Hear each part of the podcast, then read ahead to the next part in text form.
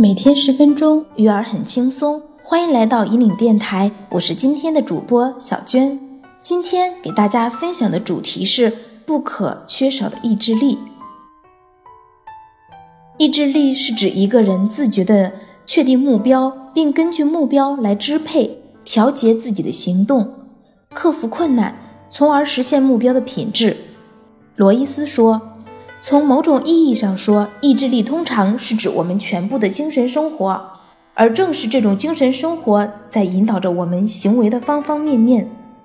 有这样一个故事：一个原始人类蹲伏在森林里的一个水坑附近，他非常饥饿，等待着要杀一只动物来吃。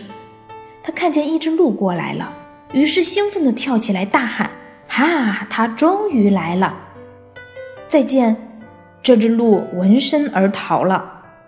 之后，他告诉自己，即使有蚂蚁正在咬我，即使腹部绞痛，我都要保持镇定，直到用武器逮到那只鹿为止。一个人必须做自己的主人。如果说有什么因素能够持续的影响孩子们发挥自己的才能的话，那或许就是他的意志力了。那么，到底什么是意志力呢？当孩子在众多物品中挑选出自己喜欢的东西时，当他学会把一种食品放回原处，或把它让给自己的小伙伴时，当他在发现自己梦寐以求的玩具在其他小朋友手里会耐心的选择等待时，当他专心的做作业，并会纠正教材里的错误时，当他能够在自己的座位上保持安静。直到听到有人叫自己的名字才站起来，而且站起来时还会小心翼翼的不碰到桌椅的时候，这就说明他已经开始学会用意志力控制自己的行为了。意志力会支配一个人的行为，无论一个人采取什么样的行动，比如行走、工作、讲话、写作，或是睁眼凝视、紧闭双眼。他都在被自己的意志力左右着，一切都必须归于行动，而且关键在于行动。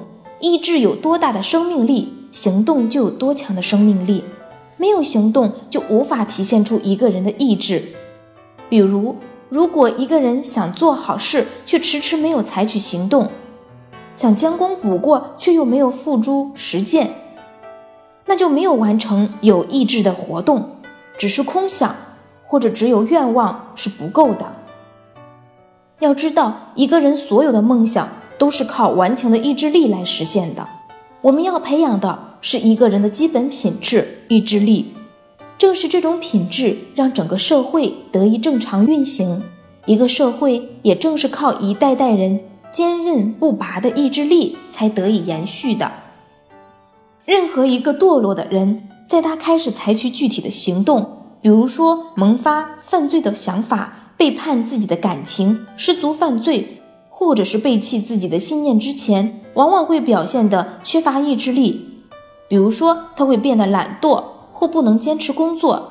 一位忠厚诚恳的人在开始变得懒惰之前，总是会表现出一种先兆，他不再乐于将精力放在工作上。意志力体现了一个人的情感和思想脉络。一个具有坚强毅力的人，必然是一个忠实于自己的言行、信念和情感的人。他们是我们这个社会实现发展的最原始动力。正是这些人坚持不懈的工作，才创造了巨大的社会价值。那么，怎么样培养孩子的意志力呢？在现实生活中，有些人为了让孩子做一些真正重要的事情，而强迫孩子放弃自己喜欢的活动。这种做法其实是用自己的意志力打败孩子的意志力，让他们投降。要想让我们的孩子变得意志坚强，我们不能只是教他怎样的做法才是有益力的。就好像单单教一个孩子怎样弹钢琴，无法让他学会弹奏贝多芬的奏鸣曲一样。所有的意志力都必须在实际活动当中得到培养，否则就只是纸上谈兵，根本无法得到实际的结结果。在具体的操作方法上，我们可以尝试一下木头人游戏，它对锻炼孩子的耐性和意志力而言是一个不错的方法。玩木头人的游戏之前，可以先让孩子发挥自己的想象力，讨论木头人到底长得是什么样子。这样既可以激发孩子的发散性思维和想象力，同时在他们七嘴八舌的讲述过程中，也可以锻炼语言表达能力。等孩子讨论结束后，你可以向孩子说明，在游戏的过程中，木头人是不能说话、不能动的。现在让我们开始这个游戏。于是你可以和孩子一起唱：“我们都是木头人，不许说话，不许动。”不许走路，不许笑，我们都是木头人，看谁做的最最好。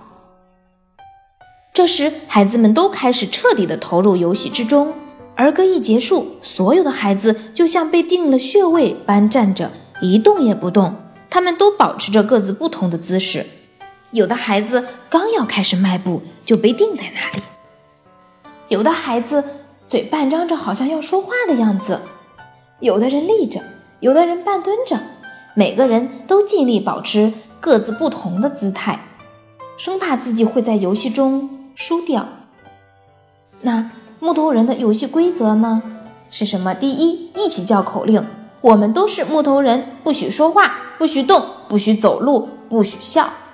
第二，口令完毕，立即保持静止状态，无论本来是什么姿势，都必须保持不动。第三，如果有一人忍不住说话或者笑或者行动，这个人则是游戏失败者。其他人可以打他的手心惩罚，并且叫口令：“你为什么欺负我们木头人？”木头人不说话，然后再开始下一轮木头人游戏。好了，今天的分享呢就到这里要结束了。